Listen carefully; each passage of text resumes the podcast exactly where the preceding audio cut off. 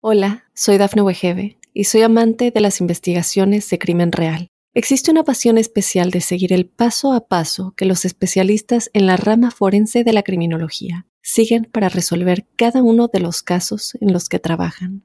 Si tú, como yo, eres una de las personas que encuentran fascinante escuchar este tipo de investigaciones, te invito a escuchar el podcast Trazos Criminales con la experta en perfilación criminal, Laura Quiñones Orquiza en tu plataforma de audio favorita. Para quienes nacieron bajo el signo de Virgo, un saludo especial a la llegada de este mes de agosto. Llegó el mes de las energías luminosas con excedentes de luz. Pero bueno, quería contarles que los seres humanos somos temporales. Contamos, eso sí, con una serie de fuerzas latentes, pero somos temporales. Hay unos ciclos y unas etapas que marcan nuestras vidas y que determinan nuestra historia y habrá que estar ahí en la oleada creativa y amable de todo aquello que fluye positiva y amablemente. Pero a lo que voy fundamentalmente es a que eh, todos los meses hablamos de unas prioridades y esas prioridades se acogen a las sugerencias de unas palabras. Y esas palabras son, eh, la primera, evaluar. Evaluar. Evaluar es mirar el pasado, reconsiderar lo hecho, eh, mirar con mucho cuidado qué es aquello que vale y que no vale, evaluar. Cuando uno evalúa, valida lo que es, eh, suelta lo que no, se casa con lo que tiene futuro. Y por esa razón surge la segunda palabra, que es soltar lo que no es. Y cuando uno suelta lo que no es y declina aquello que uno creía que era, quiere decir que a partir de ahí está en condiciones de poder asir lo que es. Mientras tanto, hay que declinar a, hay que liberarse de, hay que soltar lo que no. Porque si uno quiere colmar sus manos de bendiciones, de abundancia, de riqueza y de oportunidades, pues simplemente debe soltar aquello que ya no es, que ya no puede sostenerse en pie. Es el periodo de las grandes renuncias. Pero bueno, quería contarles que, amén de esos planteamientos, existen cuatro puntos estelares que se van desplazando reiterativamente eh, por la bóveda celeste, algunos que hablan de unas influencias históricas que se reiteran eh, en las mismas temporadas del año, pero los demás van variando.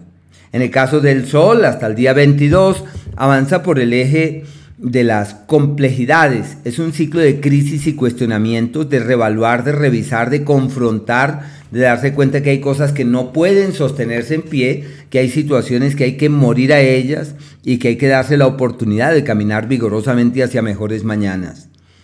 Es un ciclo eh, en el que hay que multiplicar los esfuerzos para que la salud sea una realidad y por eso hay que estar muy atentos de todo, para que el organismo marche bien, que los problemas encuentren solución, que aquellos que no, tienen una solución inminente, soltarlos y decir, bueno, que la vida se encargue porque esto ya no es mi, esto ya no es mi problema.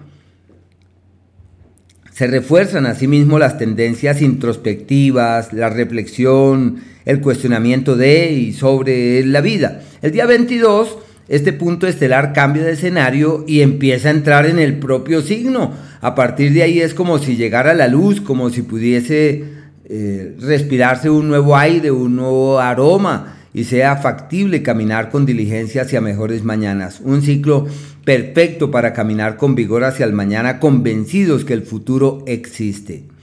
El planeta Venus se mantiene en el mismo escenario ya de tiempo atrás y hasta el mes de septiembre va a estar allí en un sector irregular que es fuente de contratiempos, de intranquilidades, de problemas, especialmente financieros, hay que tener cuidado con el dinero, la inversión maravillosa que surge de un momento a otro, hay que mirarla con desdén y con cautela, las deudas toca atenderlas, velar por ellas y hacer todo lo posible para enfrentarlas con la mejor disposición, con el mejor de los ánimos, porque es un ciclo irregular en todo lo que tiene que ver con el dinero.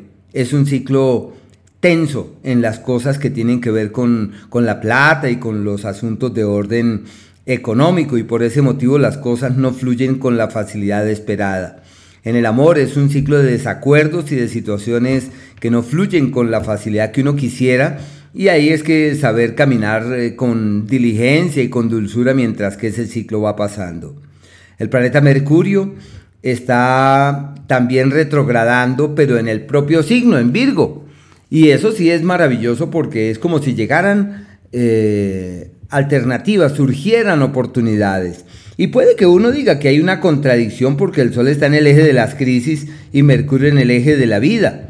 El Sol, sinónimo de contratiempos y, y demoras y dilaciones, y Mercurio de quien se da cuenta que todo está de su lado.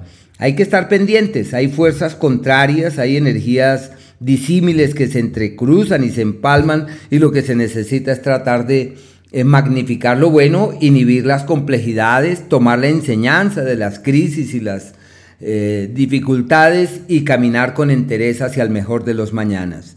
Llega oportunidades, se abren puertas y hay que avanzar con diligencia porque es un ciclo que puede llegar a marcar hitos en la dinámica personal hacia el mañana.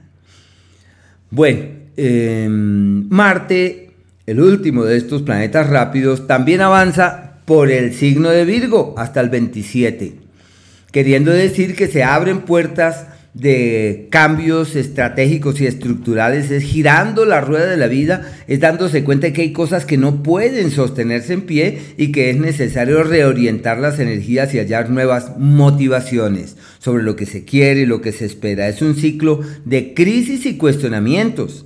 Eh, hay ciertos niveles de accidentalidad, se requiere de prudencia y de cautela porque el astro de los grandes retos avanza por el eje de la propia vida.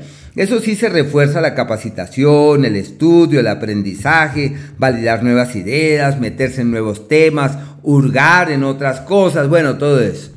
Sus niveles de energía pueden aumentar en forma significativa y sentirse en condiciones de quien domina el mundo, domina la vida, logra lo que quiere, así que se requiere de cierta prudencia porque es el acto de la impetuosidad y del instinto que al avanzar por su signo es sinónimo de quien percibe que su energía aumenta, pero hay que manejar las cosas con cuidado. Eso sí es excelente para fortalecerse físicamente, pese que es un periodo de procesos infecciosos, como ya lo mencionábamos por el sol.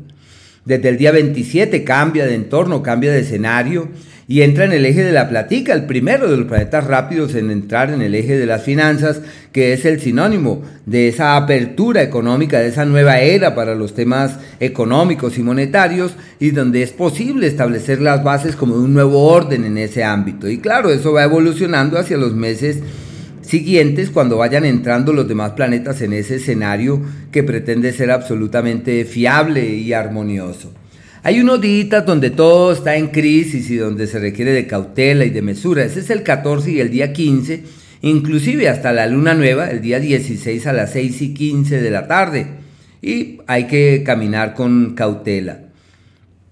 Ese margen de tiempo perfecto para decir quiero cambiar mi vida desde las raíces y por eso se le llama el tiempo de la alquimia, el día 5 y el día 6.